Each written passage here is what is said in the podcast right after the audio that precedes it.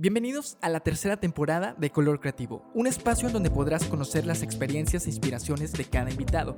Henry Ford decía, el fracaso es solo la oportunidad de comenzar de nuevo de forma más inteligente. Bienvenidos a un nuevo episodio de Color Creativo, estamos ya en el episodio número 8 de la tercera temporada de Color Creativo y en esta ocasión traemos nuevamente a un pero ya hemos traído a varios a este podcast, pero es por todo lo que han pasado, por por las emociones, las risas, pero cómo llega la risa o cómo transmiten esa emoción, esa alegría, es difícil y es algo que me ha gustado. Y por eso en esta ocasión viene con nosotros Alan Olasco. Me acaba de decir que así se llama, así se apellida, en verdad. Así que bienvenido a Color Creativo. Muchas gracias, yo muy emocionado. Primero de confirmar que sí es mi apellido, porque es una pregunta constante, y de estar aquí en Color Creativo.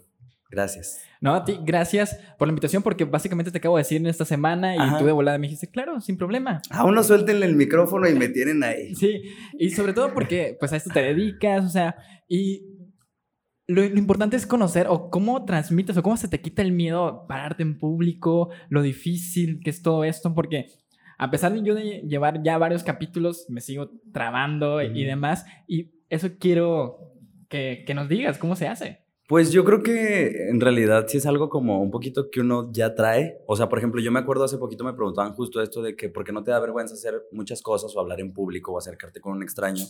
Y yo me acuerdo que desde chiquillo así era de que íbamos a un restaurante y mis papás de que tú pídele al mesero lo que quieres y da las gracias y di por favor y como que siempre nos trataban de hacer súper extrovertidos. Yo creo para que no llegaran así a una fiesta y dijeran de que, ay, mis hijos aburridos ya se quieren dormir. Pero siempre nos expusieron a eso como a hablar con la gente y que no te diera pena y que si decías algo y estaba mal te corregían tranquilamente y si alguien te quería callar como que decía no, háganle caso. O sea, está chiquito pero no está menso. Y eso. Sí, porque nosotros cada cuando nos pasa eso, o sea, de niños no nos da pena nada. Y si nos da pena es muy poca. Este, pero ya vamos creciendo y nos vamos haciendo un poco más introvertidos y ya estamos detrás, o sea, no somos chiquitos y le decimos a las personas, oye, pregúntale, oye, es esto, y tenemos miedo. Este, en el trabajo nos da miedo decirle, pedir cambios a los demás, de que se fueran, que se vayan a enojar, pero tú esto lo vives pues, todo el tiempo. O sea, tú eres estando pero, eres comunicólogo, ahorita me estabas comentando detrás de micrófonos, ya te he visto en una ocasión y pues he visto lo que estás haciendo. Sí, pues en realidad creo que también es algo que pasa todos los días, ¿no? O sea, todos los días hay algo que nos da pena o miedo hacer y es como, pues vamos a ver qué pasa. Y nada más brincarlo, digo, suena bien fácil, pero sí es como acostumbrarte a tu voz para que tampoco te dé pena cómo hablar, saber cómo decir las cosas y también vas aprendiendo de todo, o sea, literalmente todos los días. Si un día llegaste a la tienda y le dijiste así que, me acuerdo de, como esta anécdota de que vas a la tienda y pides una cosa y te dan otra o así, una vez a mí me mandaron por, hay una pastilla, un medicamento que se llama Contact, algo así. Y yo estaba esperando que me dieran el rollo de, para forrar los cuadernos. Entonces así de que yo llego todo tonto a mi casa con un rollo para forrar cuadernos. Evidentemente no era lo que necesitaba mi mamá, pero es como esas pequeñas vergüenzas de ir a la tienda a cambiarlo y así. Pues es exponerte al mundo. Y por ejemplo, ¿cómo inicia o cómo diste el primer paso a dar un show de stand-up? ¿Cómo te atreviste? Porque sé, que para hacer un stand-up tienes que tener una anécdota. Ajá. Y luego pues ya tú le vas metiendo el humor o básicamente lo que está pasando en, ya sea en la región o en, tu entorno, ¿no? Sí, sí, sí. Sí, de hecho el stand-up creo que normalmente se trata como de hablar de uno. Eh, a los escritores he escuchado mucho que les dicen de que escribe de lo que sabes y aquí en stand-up es totalmente hablar de eso porque pues yo no puedo hacer chistes de no sé, de, la primera vez que tienen su periodo las mujeres, pues es algo que obviamente yo no he vivido nunca y no puedo hacer comedia de eso. Y en el stand-up, justo, eh, yo hago teatro desde pues, los 15 años y los que daban los talleres de stand-up, los que son de stand-up Laguna, había trabajado ya con ellos desde producción o en cosas de teatro. Y ya éramos muy amigos y yo pasé por una ruptura y era como que para tratar de enfriar el asunto y que se volviera divertido, soltaban chistes de eso, porque ahora sí va como en modo chisme. Era una relación en la que yo empecé siendo el cuerno y luego ya logré estar como de oficial y luego otra vez la chica volvió con él. Entonces era así de que ya un chisme de que todo el mundo se enteró porque estábamos como en el gremio y fue súper incómodo, la verdad. Pero pues mis amigos como en este ánimo de sacarlo a uno de pues de que te la estás pasando mal porque estás en una ruptura, eh, hacían chistes como de eso y justo iba a empezar un taller de stand-up. Yo terminé de que el primero de diciembre y en enero empezó el taller de stand-up. Entonces fue como que eso era la comedia a mi alrededor que realmente me hacía reír porque pues estaba yo liberando.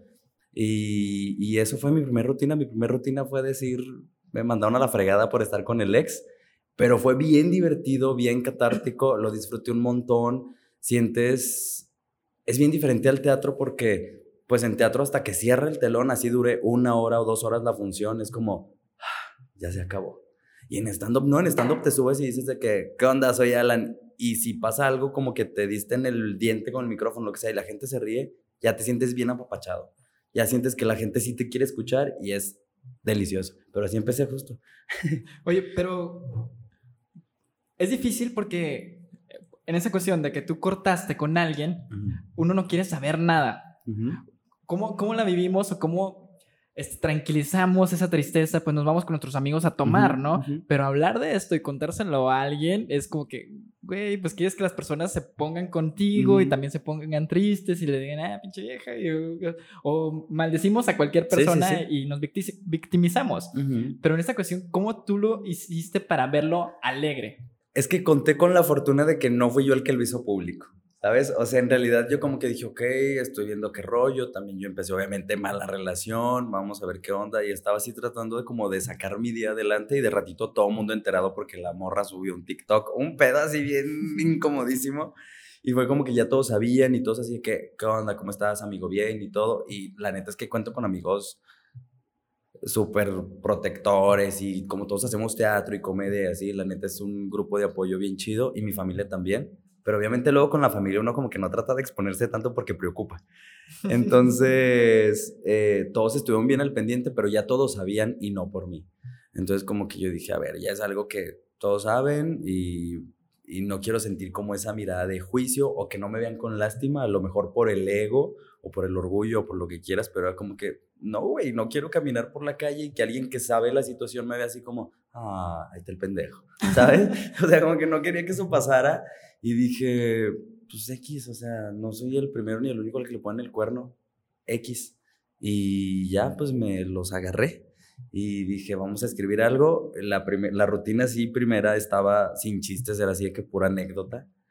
Y ya fue como que todos diciendo que, ok, métele aquí un remate. La otra vez dijiste esto y lo rematamos así. Porque también era muy común, si decían de que no, como ahí anda un güey bien triste y yo así volteaba y era como, pues ya era divertido que estuvieran hablando de otra persona y yo con mi jeta así de triste. y me ayudaron un chorro y, lo disfruté. Pensé como, sí sabía que había ciertas miradas así como de que, y pobre menso, dentro de la cotidianidad. Pensé que en el momento en que estuviera en el micrófono iba a ser como, ¿sabes? Que yo trataba de hacer un remate así como de que había uno que me acuerdo porque hay una historia destacada en Instagram que es así de este, venía el 14 de febrero y yo no sabía qué le iba a regalar, ya le había dado todo, le había dado amor, tiempo, chance de que se vea con su ex. y, y, eran esos chistes que era como, pues dentro de mis amigos era como, porque pues sí estaba pasando. Pero al público le vale madres en realidad porque no, no te están conociendo, están escuchándote para que los entretengas. Entonces era como un, oh, y un, ah, entonces era como, güey, pues sí, no pasa nada, ¿sabes? creo que el hecho de ver que a la demás gente le hace gracia, dicen que tragedia más tiempo es igual a comedia, algo así es la frase. Y, creo que también sirve mucho compartirlo, porque para la gente nunca van a ser tan graves las cosas como para ti. Entonces, escuchar que para la otra persona no es grave es decir, güey, a lo mejor estoy exagerando un poquito y podría tomarlo con un poco más de optimismo.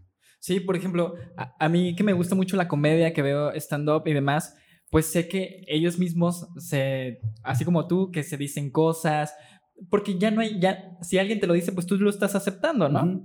Y reírse de eso, este, pues te puede ayudar, o sea, te ayuda de eso, te puedes ir adelante y demás, pero hay muchas veces que la gente se lo puede llegar a tomar mal, ¿no? ¿Cómo lidias con eso?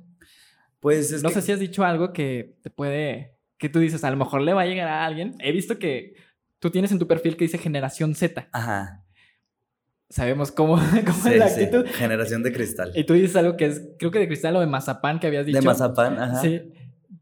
¿Cómo lidias con eso?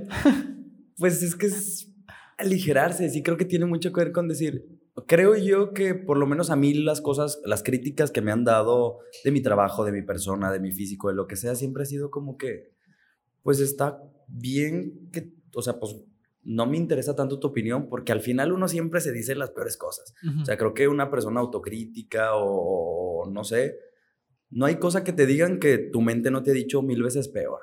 Entonces, si ya lidias contigo mismo, que eres el que te convives contigo mismo, pues, o sea, y si tú ya aguantaste que tú te dijeras cosas como, hoy te ves horrible, hoy no hiciste reír, o no caíste tan bien en esta mesa, pues creo que también es asimilar que no, no somos monedita de oro, amigos. Es decir, pues tratas de ser muy respetuoso, de no eh, como ser agresivo con la gente, ni, ni violento en tus palabras, pero si no les hace reír no pasa nada porque, pues si de una mesa se ríe uno, pues esa persona, ese es tu target. También es bien importante conocerlo a tu target, tanto en teatro como en comedia, como en lo que sea. Yo no puedo llegar a lo mejor ahorita a una mesa de señoras de 60 años que están hablando de cuando estaban en la prepa, porque van a decir, este baboso no sabe nada. Pero si a lo mejor llego ahorita con ustedes y me siento y les digo, ¿qué, ah, ¿qué estaban haciendo? ¿Qué serie están viendo en Netflix? Pues voy a convivir a gusto. Y, y creo que como comediante, que, que es como pues el desenvolvimiento que estamos teniendo como en el stand-up, es eso, es decir, voy a ser respetuoso, sí, y voy a soltar el chiste, y si no cae, es que también el escenario te da cierto, cierta posición en la que puedes ser un poquito más transgresor. Y eso es bien disfrutable. Porque a lo mejor si yo digo un chiste de... Me ha pasado con mi familia, que es bastante católica, dicho sea de paso, de repente algún comentario que les parece imprudente es como, ay, no, mijo, no, eso no, esos chistes no. Y si lo digo en el stand-up, mi misma mamá, mi mismo papá o familiares que han ido a verme es como que, ay, este baboso, pero se ríen porque estás diciéndolo desde el escenario.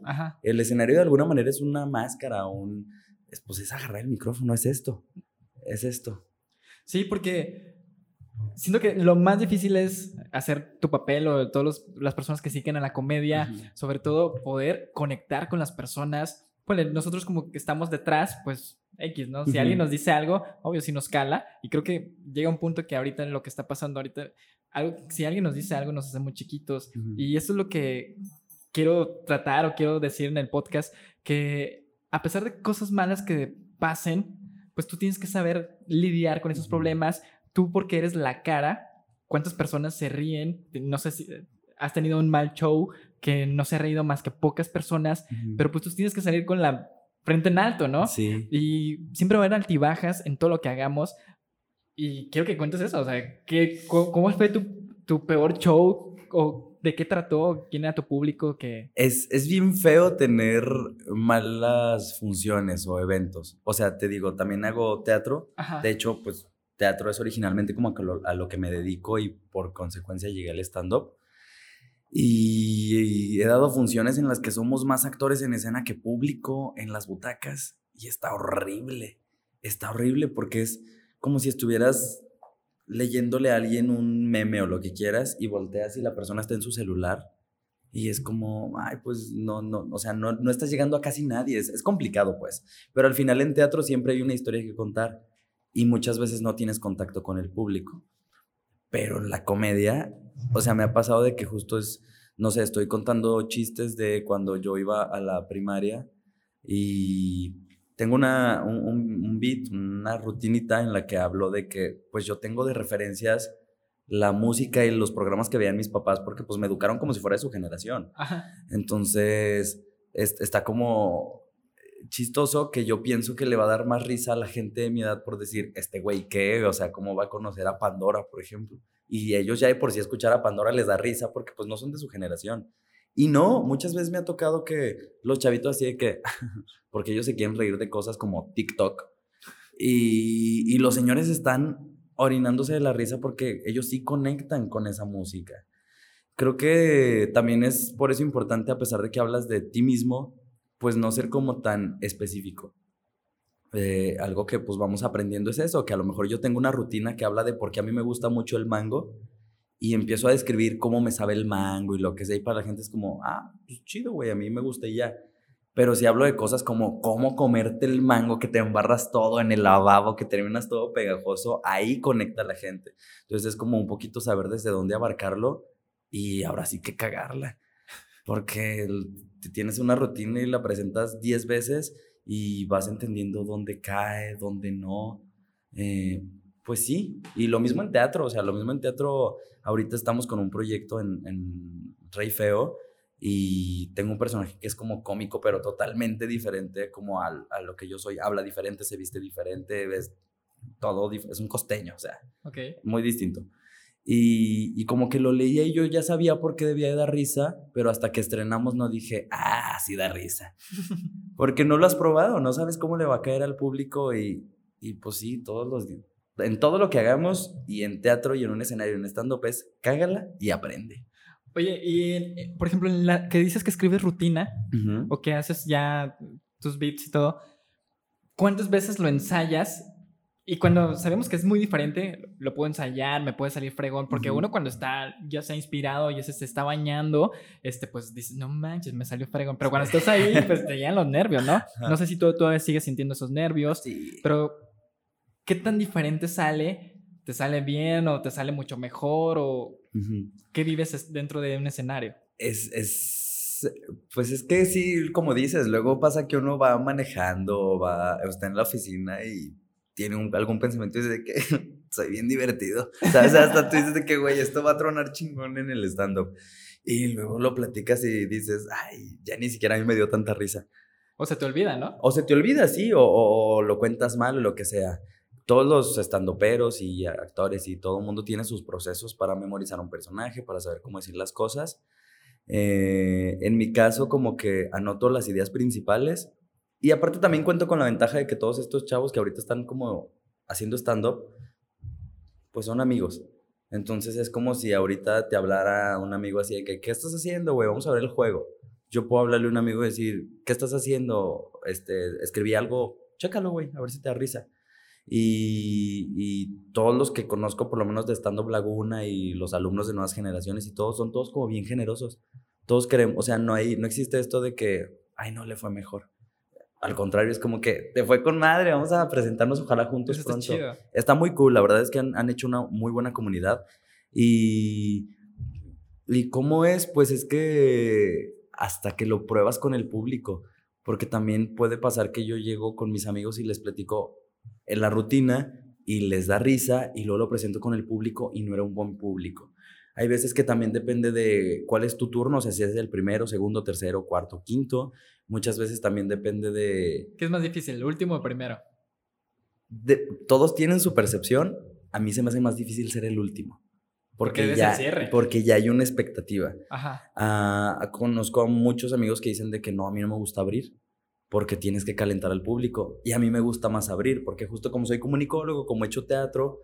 ¿Es un presentador? Sí, ajá, para mí es llegar y decir, pues si no doy risa al principio, tengo todavía la oportunidad de seguir haciéndolo y si consigo una risa, ya se aligeraron para el que sigue.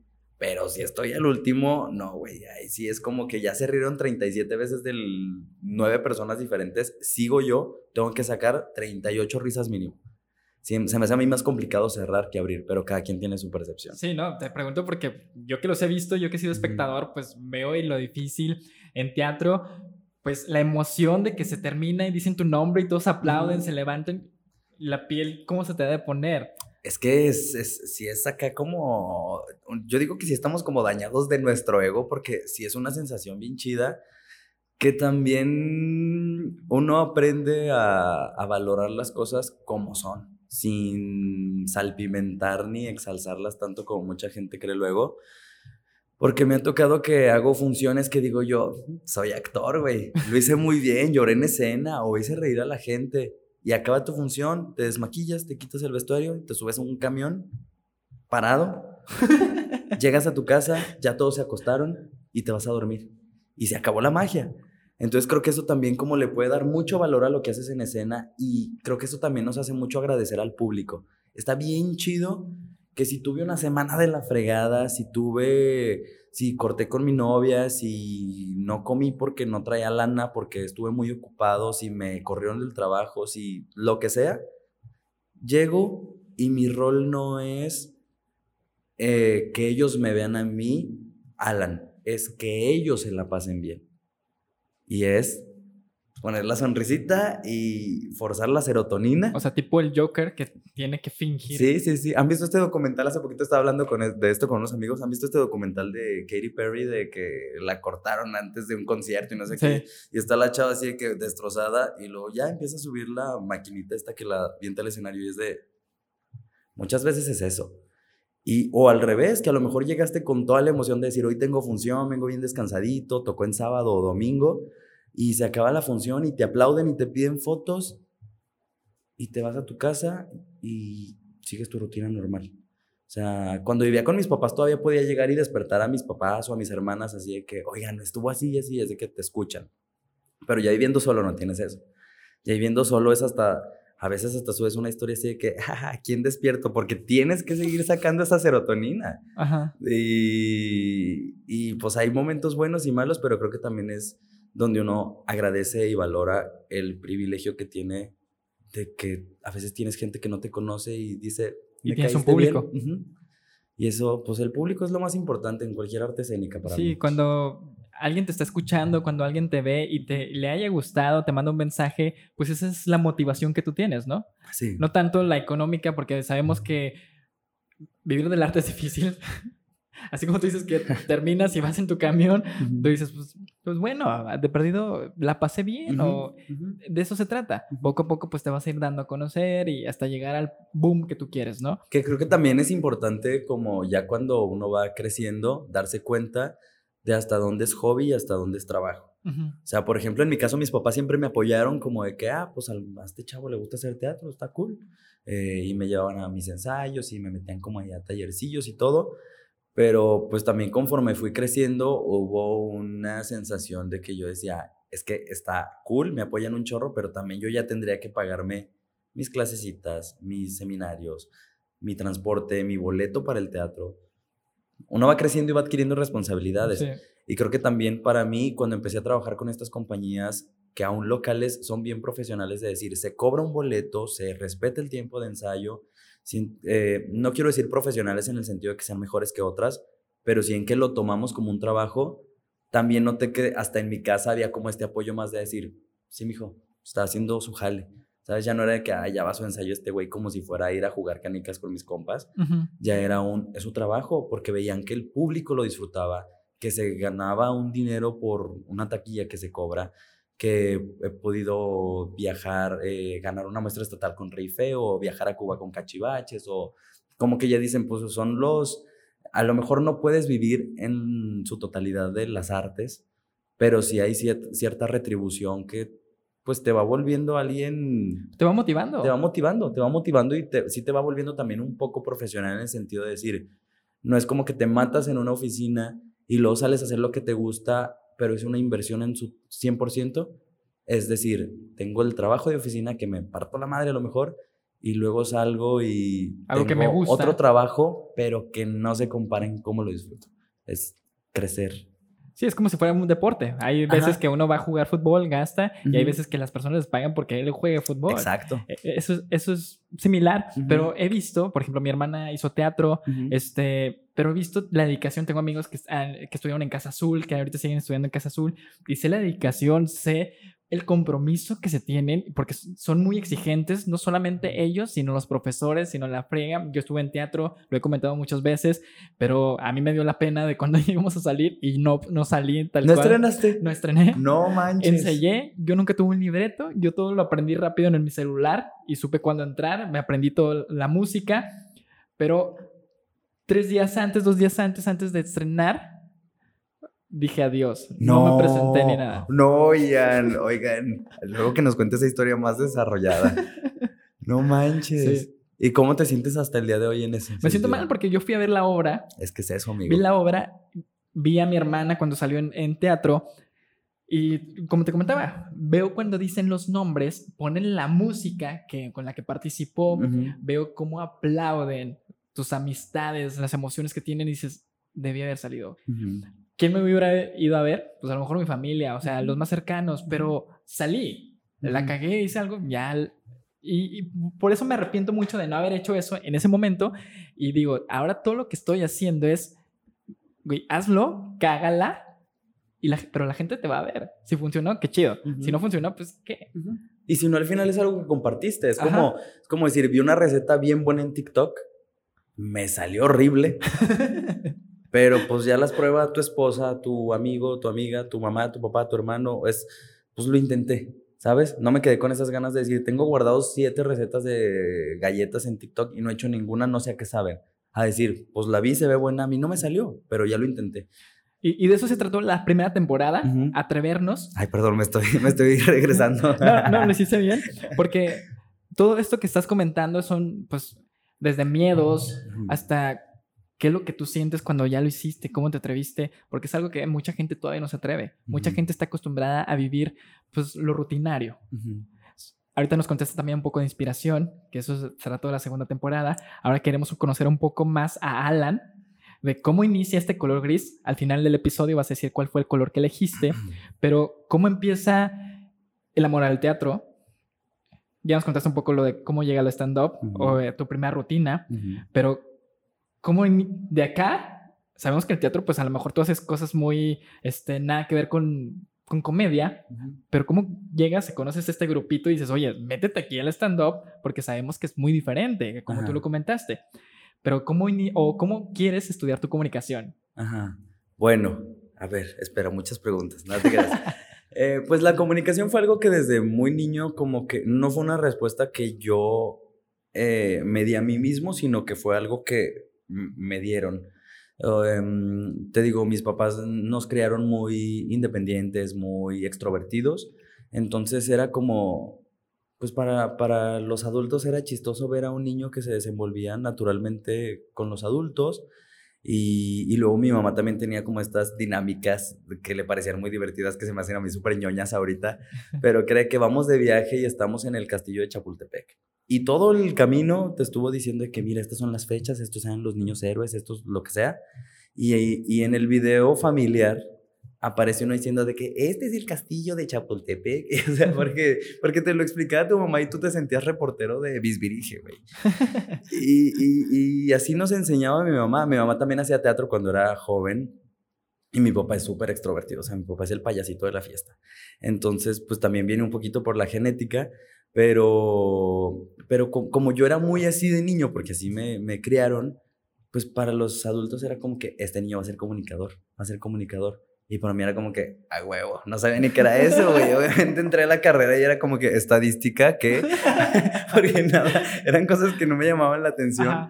Pero, pero fue como que algo que siento que me encaminaron a, y creo que no, no era muy equivocado. O sea, pues creo que sí era mi vocación que sinceramente he ejercido poco en porcentaje como comunicador a lo que hago en teatro. O sea, mi servicio social de prepa dije, ya me dieron chance de hacerlo en el NASAS. No me habían dado chance de hacerlo en el NASAS, pero yo mentí en el NASAS y mentí en, en un teatro de aquí de Torreón, para los que nos escuchan de otros lados. Eh, no me habían dado chance en el NASAS, no me habían dado chance en la escuela, mentí en los dos lados, logré que me metieran a hacer mi servicio ahí. ¿Cómo mentiste? ¿O qué fue lo que dijiste? Primero dijeron así de que estas son tus opciones de servicio social y yo de que no, es que ya las voy a hacer en otro lado.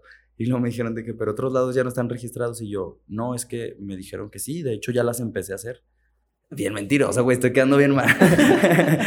pero de que dije, no, de hecho ya las empecé a hacer porque, pues por mentir, porque no me interesaba para nada hacerlo eh, haciendo un evento del Día del Niño, cosas así, que era como, ay, qué hueva, amarrar dulces en una bolsa de celofán, ¿sabes? Entonces dije yo que en el teatro, a ver, es que luego me voy a hablar mucho. A ver si ahí tú lo cortas luego. No, no, no, aquí eh, sale todo. mi mamá hacía teatro de joven, a mí me gustaba el teatro, o sea, creo que desde los tres años vi una obra que se llama Cats y fue así que, no mames, porque pues era gente que había visto en un ensayo y luego los veo de gatos y digo, que es que sí se la creo. que digo, güey, tengo tres años, pero sí se la creo, qué pedo. Obviamente tiene mucho que ver con la inocencia de uno de niño y así.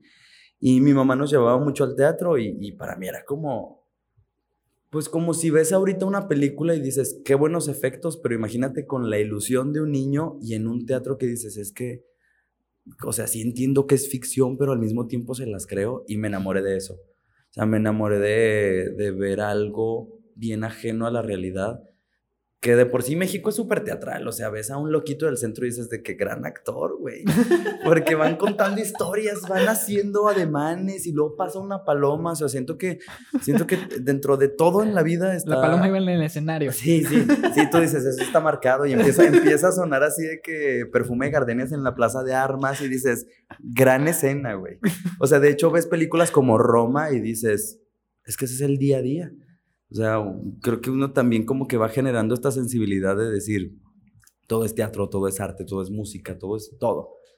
Y total, de niño estuve como muy conectado a eso, tenía cuatro años y un tío estaba montando un musical y fue así como que necesito niños del pueblo y yo me sentía Leonardo DiCaprio, así de que yo decía, soy, ¿cómo, Pero ¿cómo a los cuatro años ya tienes esa noción o recuerdo? Es que justo acababa de pasar esta obra, o sea, tenía tres años cuando vi esta obra que The Cats y dije yo que este güey es un gato, ya no es el que yo conocía. y luego nos invitaron a hacer como ensamble y mi tío era bastante estricto y mi mamá también fue mucho así de que lo vas a hacer, lo vas a hacer bien. Mm, lo vas a hacer a medias, mejor no lo hagas. Porque también, pues ella tiene sus pedos. Ah, te... sí, sí, era como, era otra usanza de crianza. Pero era de que si lo vas a hacer, lo vas a hacer bien. Y acabas tu tarea si quieres ir al ensayo. Y no me quedes mal en calificaciones. O sea, de hecho, me acuerdo que ahí en las boletas de calificaciones te ponían mensajes las maestras a las mamás. Y a mi mamá llegó un punto en que le decían de que señora, ya no lo lleve a dar funciones de eso porque viene y acaba rápido el trabajo por empezar a platicar de eso, pero aquí a los demás niños yo creo ni les importaba y nomás los distraía. Pero porque para mí mi trip era, soy artista, güey, ¿sabes? Pues es, inocencia de uno. Sí. Y, y, a los cuatro años que me invitaron, pues me lo tomé muy en serio de decir, apenas cruzo al escenario y tengo que hacer lo que me dijeron y tengo que hacerlo bien. Y claro que me moría de ganas por estar así con el público, volteándolo a ver, pero son cosas pues que no me pedían y una vez me tocó ser Juan Dieguito en una peregrinación y yo estaba de que es que ¿por qué voy a ir viendo a la Virgen? La gente no me va a ver. cosas así bien tontas, pero pues que a uno ya le gustaba desde entonces. A los 15 años que empecé a hacer mi servicio social en el NASAS, que yo acá dije, ya me dieron chance y yo lo empecé y en el NASAS dije de que dijeron que como ustedes digan, que nada me tienen que dar una carta, logré que poder hacer mi servicio social en el Teatro NASAS y había una producción muy grande que eran siete obras de siete directores distintos eh, y todo. Conocí a gran parte del gremio de aquí y me puse listo. Yo ahí sí dije, si aquí me pongo menso, llámame. Entonces era de ver, ok, pues son, es mucha utilería, les hace falta saber en qué momento entra y sale esto. Tal actor llega tarde, entonces es necesario tenerle ya su vestuario. Y pues de metiche, ahora sí que sí fue de metiche decir, veo cuáles son las necesidades y empezar a generar como eh, esta, pues volverse un poco indispensable, no porque sea auténticamente indispensable, sino por decir, ¿qué puedes aportar? ¿Qué necesitan? Ahora sí que oferta y demanda. Y tratar de encajar. Y lo hice bien y después de eso me siguieron hablando ahí en el NASAS para producir y para actuar. Y otras compañías conocieron mi trabajo y me invitaron y ahorita me la paso increíble porque trabajo con compañías que, son de amigos que quiero mucho.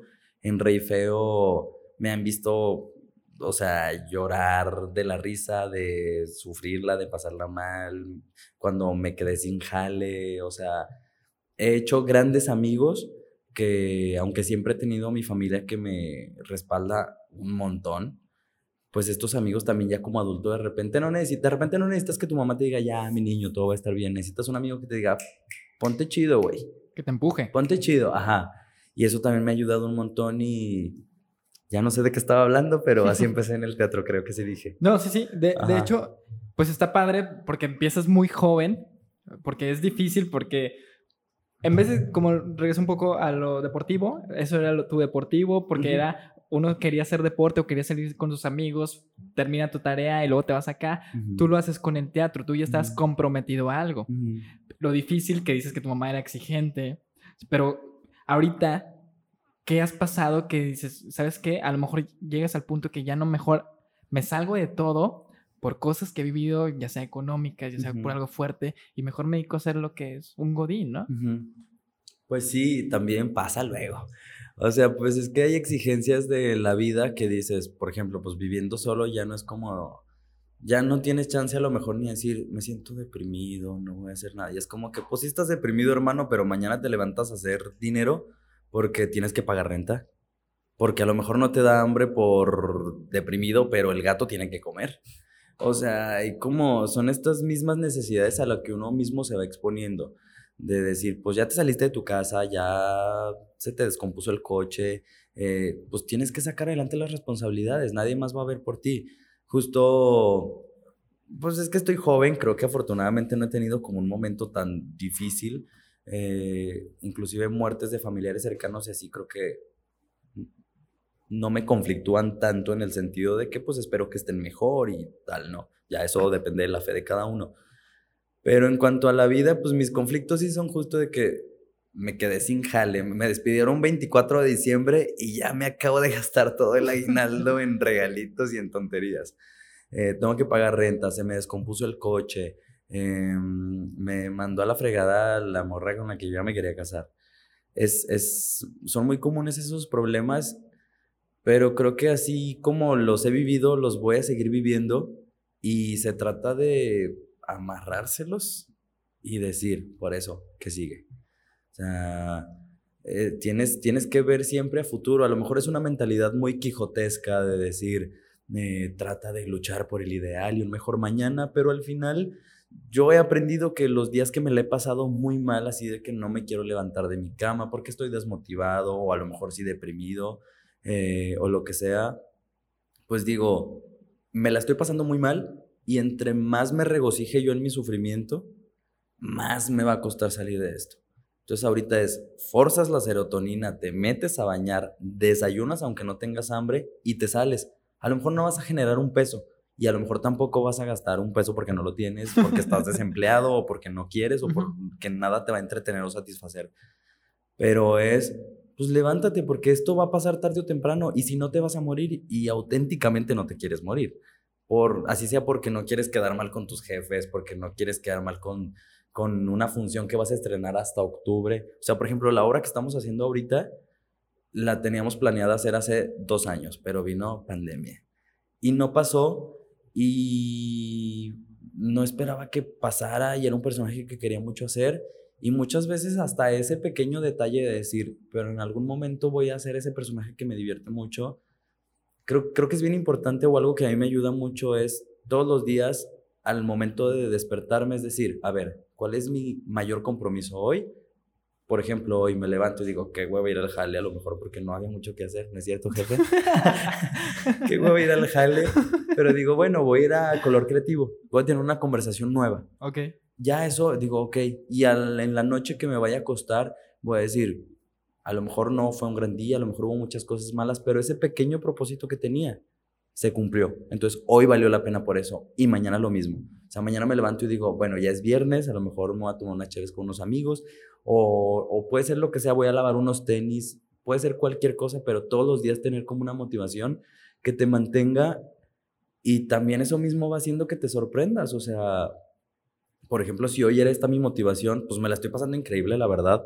Y a lo mejor yo solo esperaba venir a decir, eh, yo era gris y me convertí en tal color, ¿sabes? no sé, no sé qué, no sé qué esperaba en realidad, pero sí, mantener las expectativas altas, sí en el sentido de decir, siempre viene algo mejor, pero exigirse día a día, tampoco irse, porque luego estas generaciones nos gana mucho la ansiedad, todo este rollo, este discurso que existe de que nunca vas a ser alguien que tenga una casa, a ti ya no te va a tocar jubilación. Y es como, ay, no, o sea, son problemas que no me quiero preocupar porque ni siquiera sé si me vaya a casar, si voy a tener hijos, si vaya a llegar a mañana. Acaba de pasar una pandemia, nadie sabíamos qué iba a pasar y no sabemos cuánto seguimos vivos. Entonces, es decir, pues un día, carnal, día a día, y si algún día de estos no tengo con qué razón levantarme, pues me la invento. Porque no depende de mí si me muero hoy o mañana, ojalá y no, pero pues no es, casi, casi siempre eso no es decisión de uno. Y pues, nada, inventarse un pretexto, así como antes ibas a la escuela y decías, me vale madre las clases, yo voy a cotorrear con mis compas, o voy a darle esta cartita el 14 de febrero a esta chica, o voy a ir porque se me antoja mucho una gordita de asado. Así como de niño te la pasabas, creo que ahorita también de adulto es decir, ay, pues con una pequeña motivación al día y dejar que lo demás nos sorprenda, hasta si es algo malo. O sea, tu motivación es más por día para ver, para quitarte ya sea lo malo, lo pesado que puedas tener en un día, dices, hoy va a pasar algo diferente, hoy voy a hacer algo diferente en esta cuestión que te estás viniendo acá, al más al rato tienes tu, tu presentación, tu show de stand-up, pero tú tienes alguna motivación o objetivo a corto plazo, a largo plazo, no sé, a tres meses, como tú dices, voy a hacer mi obra o en poco tiempo voy a hacer mi obra, después de dos años voy a estar haciendo este personaje, pero tú, tú estás comentando que lo haces por día, pero ¿cuál es la tuya por a, un largo tiempo para poder cumplirla? Creo que a largo tiempo, a largo plazo, siempre está como esta motivación un poco más genérica, ¿no? O sea, por ejemplo, me encantaría ser papá en algún, en algún momento de mi vida, pero pues ahorita ni siquiera tengo novia, o sea, como que es como, pues ahorita no, bueno, que eso no garantiza, ¿verdad? También luego no se le chispotea, pero, pero sí, como que digo, bueno, ahorita dentro de mi panorama actual, pues no está dentro de mis posibilidades, vamos, entonces... O el teatro, o dar show en otro lado, en otra ciudad. Entonces va, ajá, más por lo genérico, sí, justo me gustaría...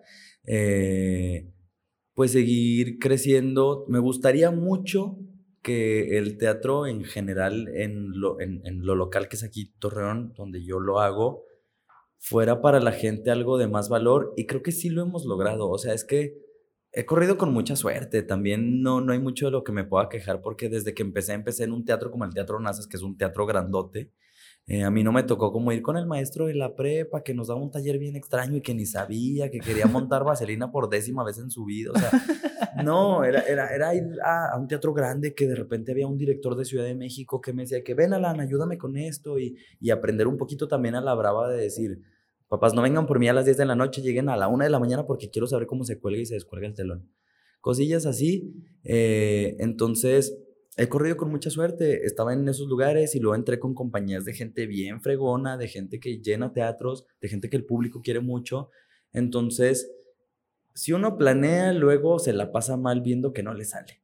Entonces, mis aspiraciones son más genéricas, no de que borrosas ni nada, sino decir, me gustaría mucho en algún momento que el teatro en la laguna fuera una verdadera opción de entretenimiento para la gente o, por ejemplo, en el stand-up, claro que me encantaría en algún momento yo abrir para 20 mil personas un evento. Claro que sí me encantaría. Igual, igual en el teatro me encantaría ganar una muestra nacional o presentarme fuera del país. Bueno, que por ejemplo con, con Cachivaches ya lo podía hacer y sin esperármelo. Empecé a trabajar con Cachivaches con una obra que se llama Madame Flavia, que era muy de cabaret. Le invertimos como 200 pesos a la producción, sinceramente. Y yo estaba produciendo, o sea, yo tenía 200 pesos nada más. Y, y, a la gente le gustaba un montón por el trabajo de estos chavos y luego vieron mi trabajo y les gustó y me invitaron a la compañía. Y sinceramente, pues nomás sacando la chamba día con día, de repente ya estaba yo en La Habana, Cuba, muy a gusto, con unos mojitos. Y era como, ay, güey, esto fue muy rápido, ¿sabes? Y luego viene pandemia y decimos, olvídate de todo, no va a pasar nada de teatro, todos estamos en pausa, no vamos a hacer esta obra que ahorita ya estamos haciendo, pero dijimos, no se va a hacer, son siete actores en escena, con cubrebocas, no se puede y lo que sea. Una amiga escribió una obra muy linda que se llama El Bichito, la empezamos a presentar aquí, fuimos de los primeros mensos que se nos ocurrió hacer teatro, teníamos dos funciones cada domingo y el público iba.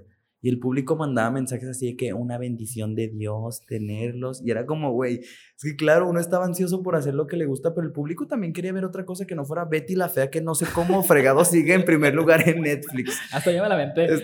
no, no, está fregón, pero imagínate cómo competimos con Betty la Fea, que está en su casa, que les costó 100 pesos verla todas las veces que quieran. Entonces, pues sí, digo, me, me gustaría mucho abrir para miles de personas un show de stand-up. Eh, me gustaría mucho también escribir una obra que yo quisiera, a lo mejor no escribir, pero dirigir teatro con un discurso muy personal. Me gustaría que la gente fuera a ver teatro como por, por, esta, por este deseo auténtico, como decir ahorita, se me antojó un elote, decir, quiero al teatro. Y que sí pasa, pero no en mucha gente porque luego les hemos dado productos medio raros también, es un, un poco nuestra culpa. Pero esos son, esas son mis aspiraciones. Te digo, me gustaría ser papá, me gustaría casarme, me gustaría presentarme para mucha gente. Pero he corrido con tanta suerte de tener tantos amigos que admiro y quiero tanto, de encontrarme de repente en posiciones que digo, ¿y yo cómo llegué aquí? Pues lo, lo más importante es la relación. Sí. Haciendo relaciones es como te das a conocer. Algo que dijiste ahorita, este, padre, que fue eso que dirigiste con 200 pesos y que te llevó a un lugar que no te imaginabas. Este, esto ya lo había comentado, pero había leído que las limitaciones es lo que te ayuda a crear más. Porque, ¿qué hubieras hecho si hubieras tenido la cantidad, X cantidad? No, pues a lo mejor exageras y a lo mejor no sale como tú quieres y te vas a desesperar, va a entrar más presión porque no estás coordinando. Pero con 200 pesos tu imaginación voló para poder hacer lo que ellos te estaban pidiendo. Muchas veces así hay que hacerlo, porque nosotros mismos nos limitamos, en este caso, con 200 pesos tú hubieras dicho, o cualquier persona hubiera dicho, ¿sabes qué? No lo hago. Sí, no se puede. Porque no se puede. Porque con 200 pesos no completamos nada. Con 200 pesos son dos Uber. Sí, mejor nos los pisteamos. mejor no, lo imaginamos. y Leemos el texto aquí con una HB cada uno y ya, ¿para qué lo montas? ¿Y nos sobró? Sí, nos sobró. Vámonos cigarros. no, no fumen, no se queden así. Pero eso fue algo que me gustó que dijiste. ¿Y quién se atreve a hacer eso? Muchas veces queremos que todo esté en perfección cuando sabemos que la perfección no existe. La perfección se va dando poco a poco. Tú lo dijiste en stand-up. Hay días que me van mal, pero hay veces que voy a decir, me salió fregón y todo vas a buscar que esto que te salió fregón, que te salga más chingón y inventamos más palabras que sean como entre paréntesis esa perfección. Es que, perdón, continúa. no, que, la ignorancia es atrevida. O sea, si algo yo también he aprendido con mis propias experiencias es que la ignorancia es atrevida. O sea, yo a los 15 años, ¿qué tenía que hacer desmontando un telón? Pues se me dio la oportunidad, aprendí. Y así, sin saber nada, como ir un poquito como animalito con el instinto, he aprendido un montón. Y, y justo eso ha hecho que no me dé pena o miedo como decir, pues igual no sé. O sea, igual ni, a lo mejor ni siquiera soy capaz de identificar si está bien o mal lo que estoy haciendo, pero ya estoy aquí, pues mejor lo hago. Y, y por eso también está bien cool que ahorita chavitos de 15 años que tienen, digo, también están expuestos a mucho riesgo, pero dejando de lado eso, chavitos de 15 años con un celular que ven TikTok y... Y aprenden. Y aprenden. O dicen, pues yo también me quiero maquillar, o yo también quiero imitar a tal, a Michael Jackson, o lo que sea, y lo suben y la gente empieza a verlos porque es un mundo bien distinto cada generación. Y, entre más joven creo que empieces tú con esta motivación de decir, ahorita estoy joven, o sea, por ejemplo, si yo ahorita digo, voy a entrar a un nuevo trabajo, ok, tengo de aquí a lo mejor, según mis límites, hasta los 30 para empezar a estabilizarme económicamente, suponiendo. Digo, bueno, pues ahorita puedo, pero si dejo pasar más el tiempo y sigo dudando en emprender, en lo que sea, pues de ratito ya voy a decir no, porque ya me ganó el mismo tiempo, porque también hay expectativas de vida, porque también hay cosas que se supone que deben de pasar en cada etapa. Entonces, entre más joven empieces tú a meter la pata, más vas a aprender.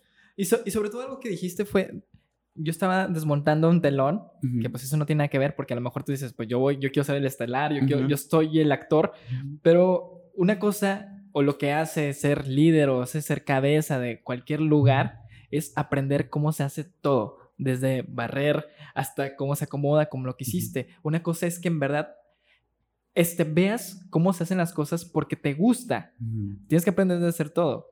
¿Qué, qué, pasa? Otra vez regreso a lo mismo de si tú hubieras tenido esa cantidad, pues tú llegas a una comodidad. Si tú eres el actor principal, pues a ti te, te, va a valer lo que está haciendo los demás. Cuando tú te deberías estar involucrando, ah, no, necesitas estas, estas luces es para esto, estos micrófonos son para esto. El punto es aprender, o sea, que todo el tiempo sigamos aprendiendo. Por ejemplo, ahorita que tienes tu show, es diferente a lo que tenías al principio. Tuviste que aprender, tuviste que equivocarte para llegar a lo que vas a contar el día de hoy. No sé si esta rutina sea nueva o ya la vienes trabajando, pero tú al mismo tiempo dices, ¿sabes qué? No funcionó, le voy a agregar otro detallito y otro detallito. O sea, tú vas mejorando paso con paso. Y hasta cosas bien sencillas como, no sé, a lo mejor un día iba bien chiflado porque había tenido un muy buen día o lo que sea.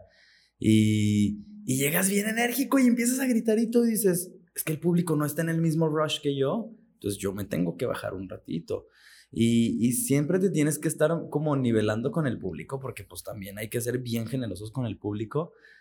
Pero, pues sí, lo que dices, los límites, justo. O sea, en, en Rey Feo hemos trabajado, o sea, en la compañía en la que trabajo ahorita, te digo, en pandemia. Una amiga se aventó un guion y nos gustó muchísimo de dos hermanitas encerradas. Y luego dijimos, pues, ¿con qué dinero la montamos? Y empezamos como a elaborar, compramos su vestuario, su escenografía, rentamos un mes el espacio para tener los cuatro domingos. Al final dimos como tres meses y a esa obra le invertí. Estábamos en menos tres mil pesos cuando, empezamos, cuando estrenamos la obra. ¿Qué dijimos? Pues X, la nómina lo saca y pues todos nos arreglamos a ver cómo le hacemos.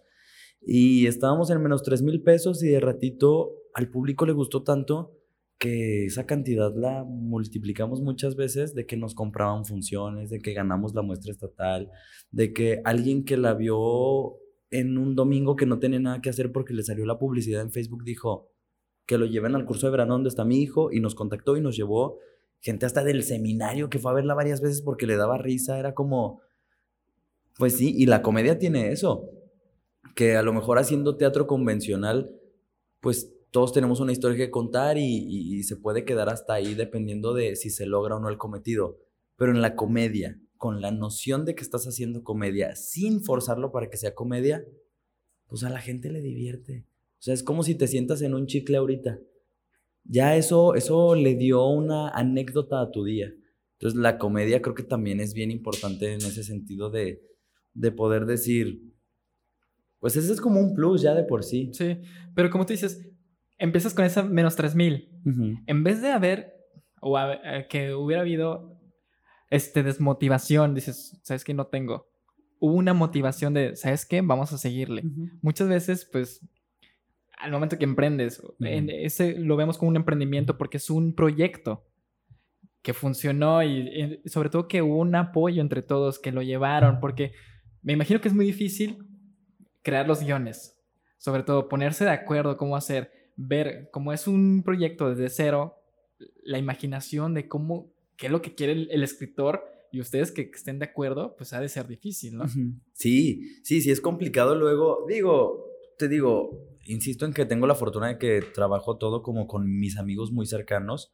Eh, entonces no, no, me tocan tantos conflictos como a lo mejor cuando me ha tocado trabajar con uno que es el escritor de Ciudad de México y el director es de Guadalajara y en el texto venía una acotación así como, usa tal playera. Y al director de Ciudad de México no le gusta, pero el productor acá en Torreón dice de que, no, pues ya ese es el único patrocinio que puedo tener y va, o sea, es muy conflictivo.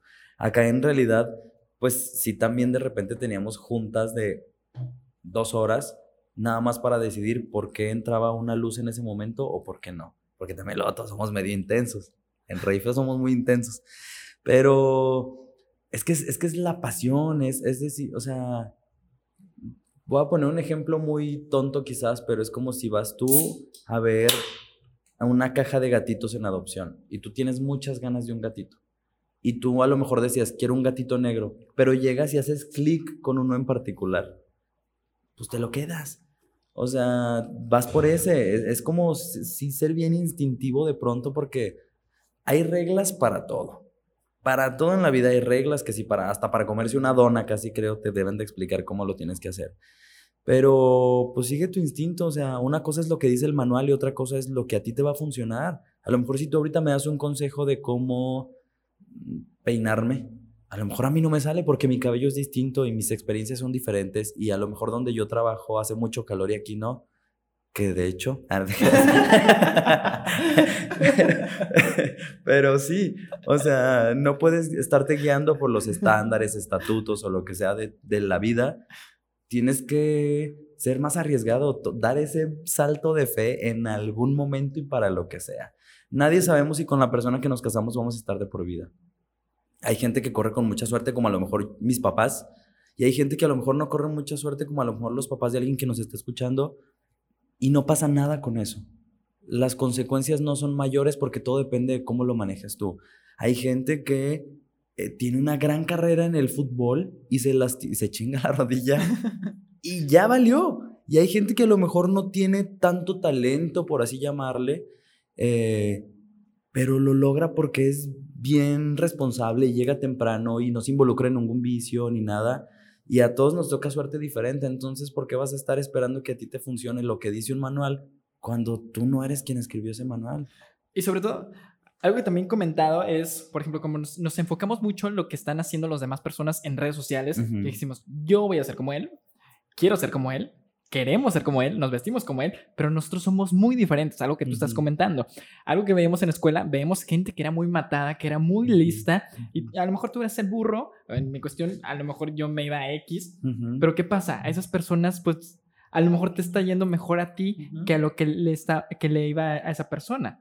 Pero como tú dices, es muy diferente pues es una moneda al aire lo que va a pasar. Totalmente. Y en todo en la vida, o sea, pues, por ejemplo, yo me acuerdo cuando estábamos, cuando empezábamos con el taller de stand-up, me acuerdo que yo decía, pues lo más cercano que he hecho fue el discurso de graduación. Y por supuesto que no fue por ser el mejor promedio. Fue porque dijeron, ah, pues este güey le vale madres hablar en público. Y me fue cool, pero, pero yo dije, pues a quienes pienso que voy a extrañar, yo los voy a frecuentar. Y a quienes no pienso que voy a extrañar, pues no les deseo el mal, pero tampoco les voy a decir ahorita que los voy a extrañar, amigos, porque hicimos grandes memorias. No. Entonces me aventé como ahí un discursillo chafón de decir, ah, está, estuvo cool. Y ya.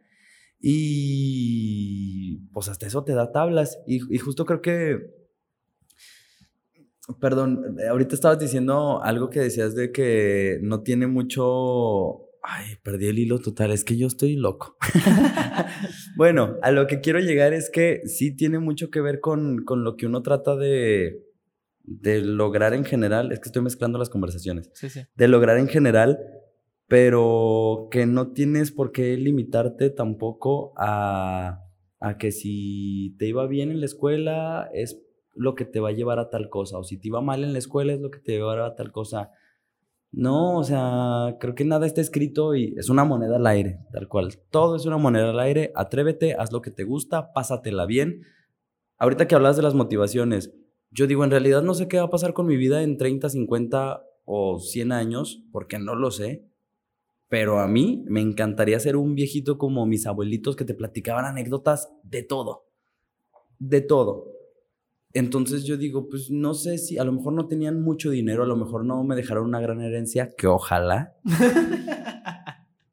Pero las conversaciones que tenía con ellos eran tan ricas de saber que si se fueron en tren a tal lado, que si fueron a tal teatro, que si conocieron tal ciudad, yéndose de mochilazo, igual de mis papás. Digo, pues yo prefiero estar tomándome una taza de café en el comedor de casa de mis papás o de mi casa con grandes anécdotas a estarme tomando la champaña más cara en un yate diciendo, pues nomás me dediqué a jalar en lo que ni me gusta y no, no tengo nada de qué acordarme. Creo que eso también es parte de las motivaciones. Ya me regresé mucho a la conversación, pero pues es eso. ¿Quién sabe dónde te va a llevar la moneda? Haz lo que a ti te dé la satisfacción que tú prefieras. Sí, y, y algo, por ejemplo, como tú dices, no sabes qué es lo que va a pasar. Eso fue lo que vivimos en pandemia. Ahorita detrás de micrófonos me comentabas que lo del teatro, que, no sabía, que no sabías qué es lo que iba a pasar que tuviste que dar funciones a pesar de que las, personas no querían salir. ¿Cómo viviste eso? Pues justo eh, es una historia que se escribió para una convocatoria que ya estábamos en pandemia, o sea, Lab. De hecho, nosotros, yo venía regresando con, de con cachivaches de Cuba eh, y a la semana trono pandemia, ya nadie podía salir. Me acuerdo que hasta así uno en el aeropuerto de, de La Habana, así de que, el cubrebocas, y llegaste y ya no tenías pues nada que hacer porque estabas encerrado en tu casa. Y, y ya me enfoqué como en, en Rey Feo, que es la compañía con la que ahorita trabajo. Y escribió una amiga, Ana Luisa Aguilera, eh, esta obra que se llama El Bichito, de dos hermanas encerradas en su casa. Era una obra, es una obra que dura 45 minutos y como que se volvió tan auténtica por los temores que todos teníamos. Por lo que estaba pasando. De saber si vas a ver o no a tu abuelita, de qué va a pasar con tu cumpleaños, con Navidad, de que qué aburrido que ni siquiera puedes ver a tus compañeros en clase. Y, y teníamos ese texto, lo metimos a una convocatoria, no quedamos, dijimos, pues vamos a intentar con las otras. Para una de las convocatorias teníamos que tener el video de la obra y dijimos, pues no lo tenemos porque nomás está imaginado y dijimos, ok, tenemos un mes para montar la obra, grabarla y mandar la convocatoria. Y dijimos, ahora sí que nombre sea de Dios. Y tiramos dos balazos al aire y arrancamos. Empezamos, eh, contactamos a Abigail Muñoz, que fue la otra actriz, ah, porque la que la escribió también actuaba, Ramiro Baranda se puso a dirigirla, Tania Lafont y Alan Olasco, o sea, yo. Empezamos a producir todo en un mes, rentamos el teatro eh, para nuestro estreno, le estrenamos y recibimos tan buenos comentarios que sí nos esperábamos porque es un texto que... Original. Es original, que a todos nos había encantado, que creo que también eso es parte de la motivación. O sea, yo ahorita a lo mejor no soy Damián Bichir o quien sea tu ídolo de, de actor, pero tampoco voy a trabajar un texto que no me gusta porque pues no lo entiendo, no lo voy a lograr entender. También trata mucho de ser auténtico con, y, y fiel a sí mismo. Total.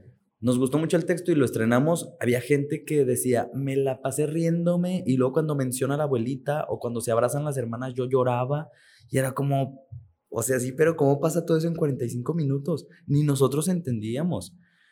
Pero nos arriesgamos y lo dijimos, vamos a hacer una temporada. Vamos a hacer una temporada, ahorita no hay muchas obras, hay poca competencia, no por llamarle competencia, sino por decir, pues podemos empezar a calentar nosotros el público para lo que viene para nosotros y para los demás. Y tres meses, poquito más de tres meses, dos funciones todos domingos, todas se nos llenaban, la gente muerta de risa, nos seguían, te digo, nos mandaban mensajes así de que fue una bendición, eh, gracias, nos hicieron pasar un gran domingo, hay gente que las vio cinco, seis, siete veces. Y te sorprendes porque para nosotros fue un saltito de fe que decíamos, a ver qué pasa, igual y nada más para meterlo en la convocatoria. Para la convocatoria que lo tuvimos que, grabar, ganamos, nos compraron otras dos funciones, eh, también, bueno, sacamos de nos presentamos en Saltillo, Monclova, y, creo que ya, bueno, en Saltillo fue dos veces, X. El chiste es que la gente encantada y fue como que, pues qué padre. Cuando hablábamos con el jurado de esta convocatoria era como que nosotros, pues nos gusta. Sí, pero ¿de dónde va y todo? Pues es que hicimos lo que nos gustaba y ellas propusieron, las actrices propusieron como la dinámica que tenían entre ellas y luego compramos un vestuario de 30 pesos, pero que se viera bien porque tampoco les íbamos a dar algo tan feo. Eh, y, y nada, siempre se trata de dar un salto de fe. Ya sé que estoy siendo muy repetitivo, pero banda neta se trata de amarrárselos y a ver a dónde te lleva eso. Que si les gusta, atrévense a dar ese paso, equivóquense, porque nunca vas a saber de qué vas a estar, o si va a funcionar, si es bueno, si es malo, pero pues te vas a quitar esa espinita. Y qué mejor que te haga daño tu comida favorita, de decir, fui ocho veces al baño porque me desvelé un chorro, pero ayer qué rico cené. Suena una estupidez. Pero qué mejor eso a decir, fui a unos tacos que están horribles y que fui porque alguien me dijo que eran muy buenos y me hicieron daño y no dormí por estar toda la noche en el baño. Es hasta frustrante, pero cuando cenas rico dices, ah, mira, ni modo. Y así es en la vida, es decir, me di en la madre, me quedé sin un peso, lo que sea, pero hice algo que yo quería hacer. Y sobre todo en ese caso, pues supieron, supieron hacer el clic, porque es algo que estábamos Sí, sí, también corrimos con suerte, tampoco nos estuvimos en el baño toda la noche, pero, pero son pequeños saltos de fe y a lo mejor eso pega chido, y si no... Pues no pasa nada. Cambiar sin claudicar. Fue, fue un intento vete sobre el mismo sueño con otro proyecto, con otra canción, con otro texto, con otro juego de fútbol, con lo que sea que hagas. Sigue tu sueño, busca un rumbo diferente, no claudiques y si realmente es tu vocación y tu sueño y le metes todo el empeño, va a pasar. Porque Mercurio retrógrado, seas Aries, seas lo que sea que seas, el mundo va a conspirar a tu favor sí o sí si le echas ganas porque el éxito no está en un Oscar, en un ganar FIFA, ganar, no sé. No está ahí el éxito, el éxito está en que tú estés cumpliendo un sueño que a ti te hace feliz. Sobre todo una constancia, que estés ahí todo el tiempo. Sí, ese es otro tema porque es mucha chamba luego. O sea, pues que, por ejemplo, en, en, los deportes yo no concibo cómo se levantan todos los días y entrenan todos los días y todo, pero al mismo tiempo también digo, pues yo estoy yendo a ensayos, he ido a ensayos un año, diez meses de un proyecto que digo, es un chorro, estos chavos pues a lo mejor se preparan toda su vida, o sea, cada quien tiene rumbos diferentes. cada quien se prepara diferente. Ajá, y hay cosas en las que la constancia se ve como una disciplina militar y hay cosas en las que ni siquiera es así, pero traemos el chip de que de la ley del mínimo esfuerzo muchas veces. O sea, yo también he sido así como que, voy a ser flojo y no voy a echarle ganas. Y si no le echo ganas, por ejemplo, para una rutina de stand-up, sí digo de que y se notó en el público, se notó que yo estaba dudoso de lo que iba a hacer, se, se notó que el público me estaba escuchando como de que, ¿a qué querías llegar con esto, güey? Y se nota, entonces, pues mete el empeño que tú creas necesario para, para sacar una rola. A lo mejor tú no eres de los que escribe dos horas diarias, a lo mejor tú eres de los que escribe dos horas a la semana, pero si eso es suficiente para ti, por tus procesos, así hazlo. Pero no huevones de que no hagas las dos horas a la semana. Sí, no siempre tienes que estar haciendo algo, sobre todo para trabajarlo. Así que vamos a llegar a una dinámica ahora sí.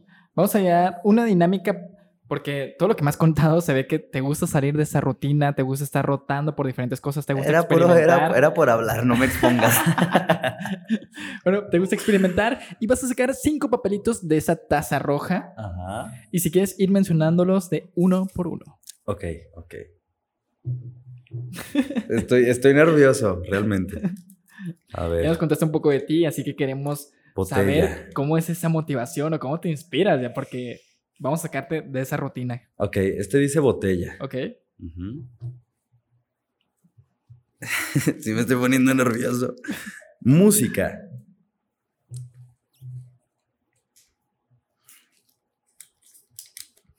Lentes.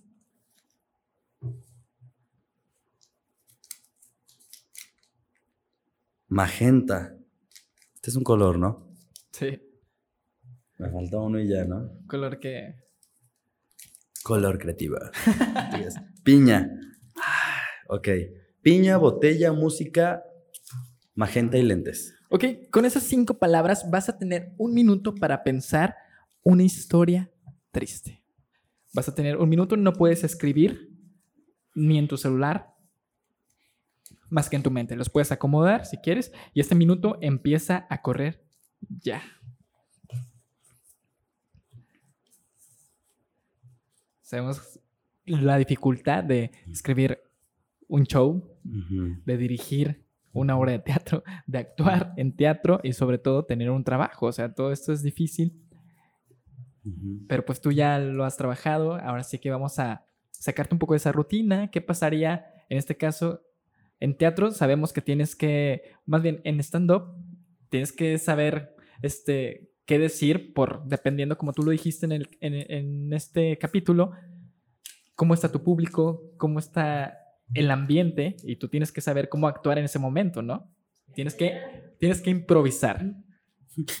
Todavía tienes 30 segundos para pensar. Ay, Dios. Es una historia triste. Es una historia triste. Tú puedes decir lo que tú quieras. El punto es que sea triste. Tienes 15 segundos.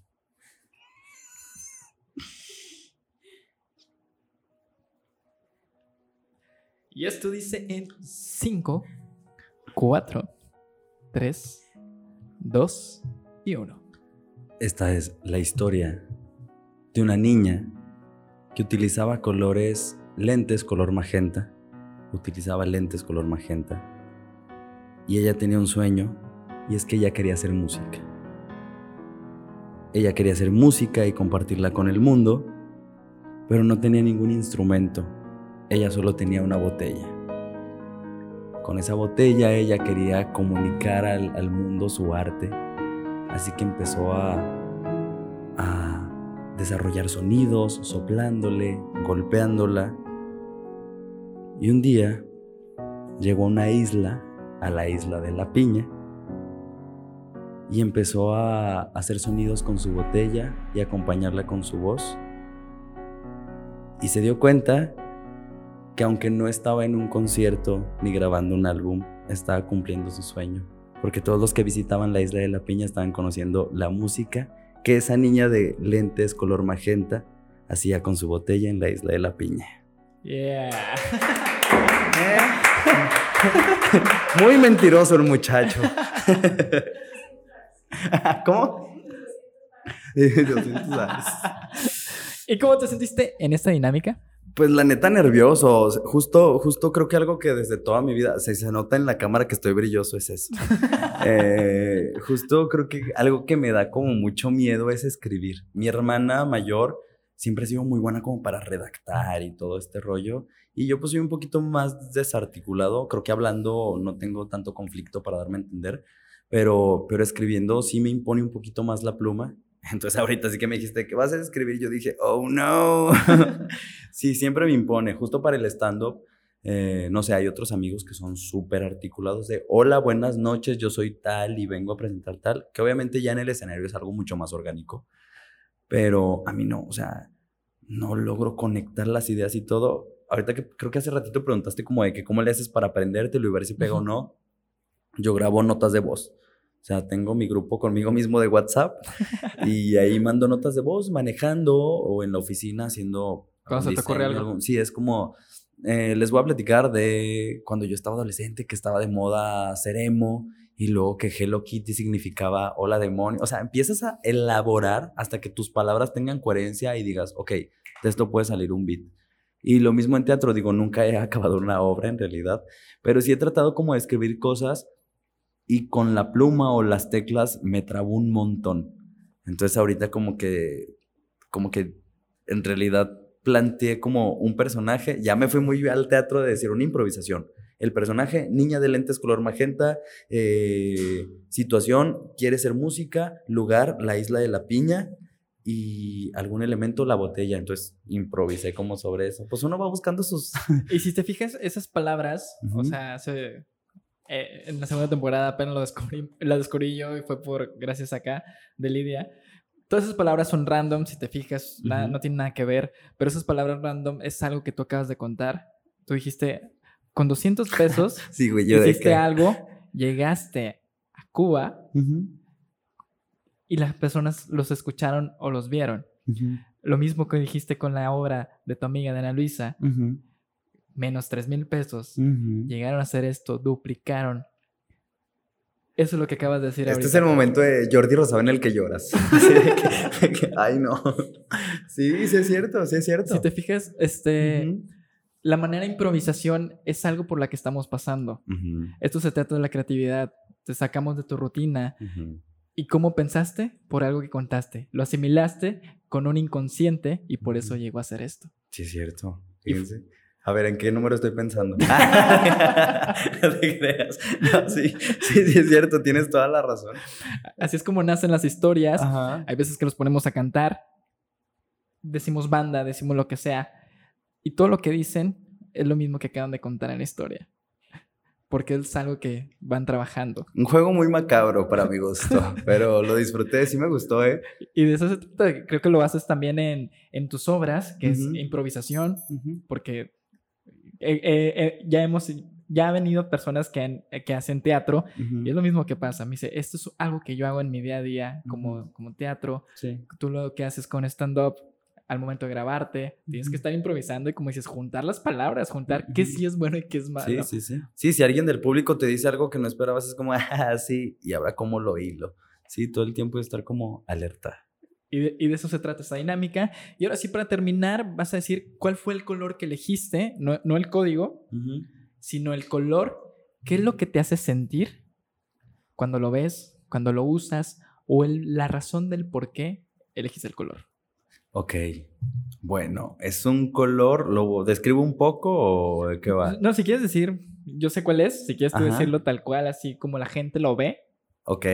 Pues para mí es como un amarillo medio tirándole a doradón o mostaza, no sé cómo explicarlo, o sea, y lo elegí porque más de quien considere que sea actualmente, creo que es algo que siempre busco y es ser cálido, es un color cálido porque trato de estar bien con la gente, me gusta mucho socializar, me gusta mucho conocer gente, me gusta que eh, que la gente se siente en confianza conmigo de decirme cosas que digo como, nos acabamos de conocer, qué padre que estés confiando en mí y que se sientan bien y que se sientan apapachados también y que, no sé, eso lo disfruto mucho en cuanto a lo social. Y también que creo que de pronto soy un poco estridente. No, eh, no me gusta el color gris. O sea, digo, me encanta de que en una playera, pero eh, esto de ir por la vida siendo gris no lo disfruto en lo absoluto. Prefiero ser alguien que, que si entras al, al, lugar lo ves y no por el ego de la aprobación, que uno también tiene pedos con eso, pero, pero sino por decir, quiero yo si voy el día de mañana caminando por la calle y veo una cara familiar, sonreírle y que eso me distraiga a lo mejor de si venía, a lo mejor me acaban de asaltar o no sé, me acabo de caer en un pozo con pipí, no sé lo que quieras. Pero ya me levanté, voy caminando de nuevo a mi casa y me topo a alguien que conozco y sonrío. En ese momento ya me desconecté de decir, acabo de caer en pipí, a decir, ah, él lo conozco porque una vez estuvimos en la preparatoria, lo que sea. Eso, me gusta ser cálido con la gente, me gusta ser esa luz en una habitación, porque creo que eso siempre hace falta. Ahorita que comentabas lo de redes sociales, yo soy alguien que normalmente sube estas historias siendo súper tonto, así que, o sea, pasándomela bien. Porque antes también era como un poquito más natural de si, si nada más les iba a decir de que, oigan, vayan al show de stand-up y todo, y lo hacía como con esta energía. Más obligado, ¿no? Era un poco más obligado. Y a veces forzar la serotonina sirve hasta para uno mismo decir, estoy sonriendo y dices, pues sí estoy sonriendo porque no tengo por qué estar triste o con la mueca mal, güey. Entonces sonríes y grabas esta historia y te dicen de que me pusiste de buenas porque estás contento y cosas así. Muchas veces ni siquiera es fingir para que la gente crea que estás viviendo el sueño, sino un poquito esforzarse o forzar la serotonina, vuelvo con lo mismo, para que la gente también reciba un poquito de esa energía y por eso elegí este color. Es, es un color que me parece enérgico, es, es como el sol, es brillo, es cálido, es, es, no pasa desapercibido, o sea, no vas a, si alguien llega ahorita con tenis de ese amarillo no vas a decir, ay, no me acuerdo qué trae puesto. A lo mejor no sabes qué camisa trae, pero dices, tenis amarillos. Es eso, dejar algo en alguien y que sea algo cálido o alegre. Que puede llegar a recordar. Que puede llegar a recordar, memorables hermanos. Necesidad de trascendencia. sí, eso se me hizo padre por la cuestión. Hasta cuando me lo mandaste, te dije, oye, está padre ese color, porque no muchas personas eligen ese color, sobre todo porque uno estamos acostumbrados a elegir los colores rojo, azul, X. Y ese color, al mismo tiempo que no es brilloso, al mismo tiempo es un poco oscuro, porque al mismo tiempo, como tú dices, es cálido, al mismo tiempo te hace recordar y sobre todo tú quieres contagiar eso o, o olvidar ese ratito triste o malo y ver algo positivo en, tu día.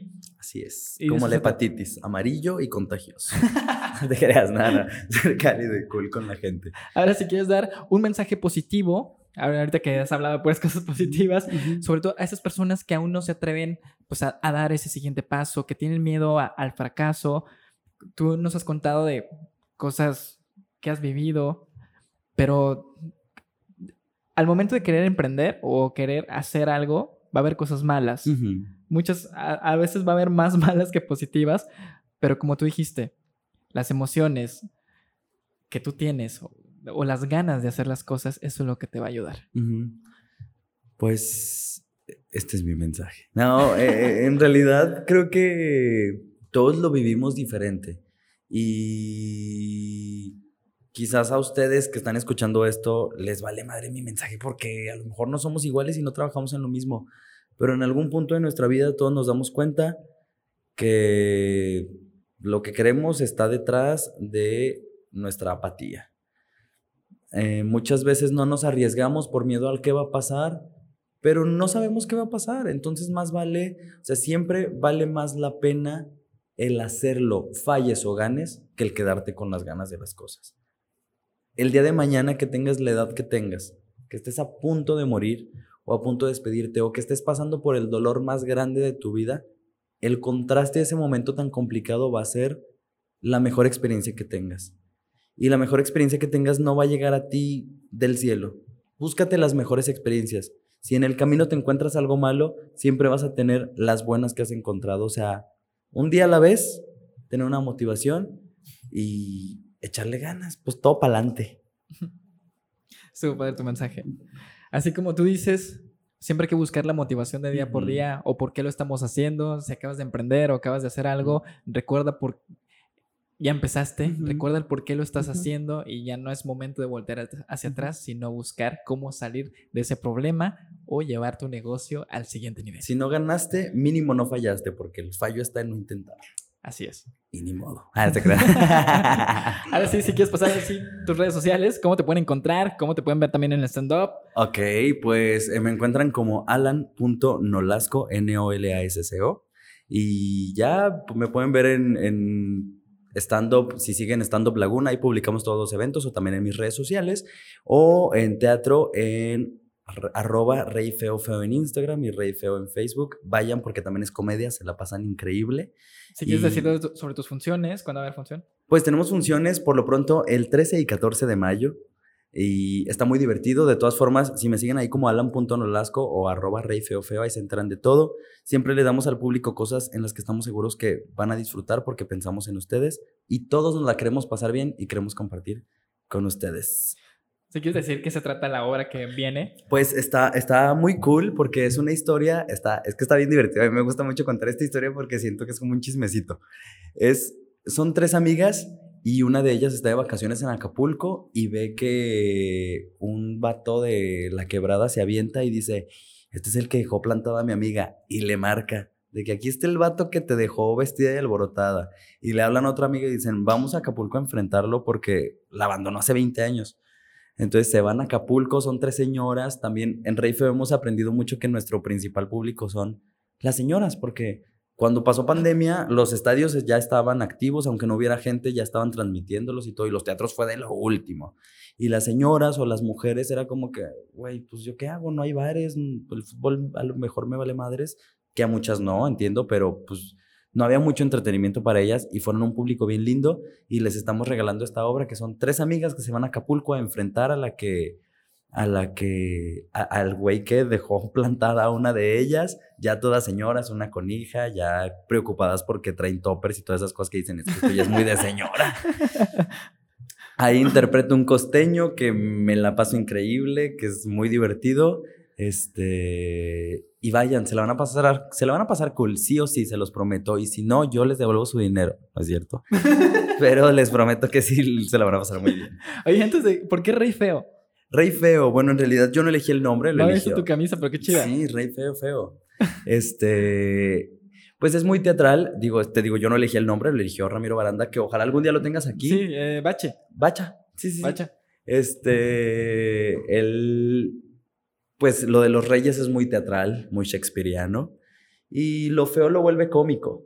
Entonces, pues a mí me pareció un gran nombre, te digo, no se me ocurrió a mí. Por hoy vamos a decir que sí, imagínate que se me ocurrió a mí. es, es, es, es la realeza, es Hamlet, es este cráneo con la corona, ¿sabes? Es teatral. El cráneo es, es la esencia, de, o no la esencia, como la base del cuerpo humano, que es lo que se transporta a las tablas y pues está ahí un poco medio místico. Este, yo no les sé bien de- explicar qué onda. Cuando llegue Ramiro les explica, pero sí. Realeza es muy teatral, es para los primeros que se presentaban bufones y todo este rollo. Y feo porque lo feo también es divertido. Sí, esa fue la duda que yo tenía. Así que en ese capítulo escucharon a Alan Nolasco, nos cuenta sobre todo el proceso que ha vivido, cómo inicia en stand-up, en el teatro, en la, pues en la comedia que viene de parte de su familia, sobre todo la felicidad o tiene que buscar, así como la película busca la felicidad, poder proyectarle a alguien y sobre todo una motivación. Así que muchas gracias por estar en este capítulo y nos vemos en el siguiente episodio. Gracias. Adiós. Con esa despedida sentí que soy bien profundo y yo siento que tengo la profundidad de un charco.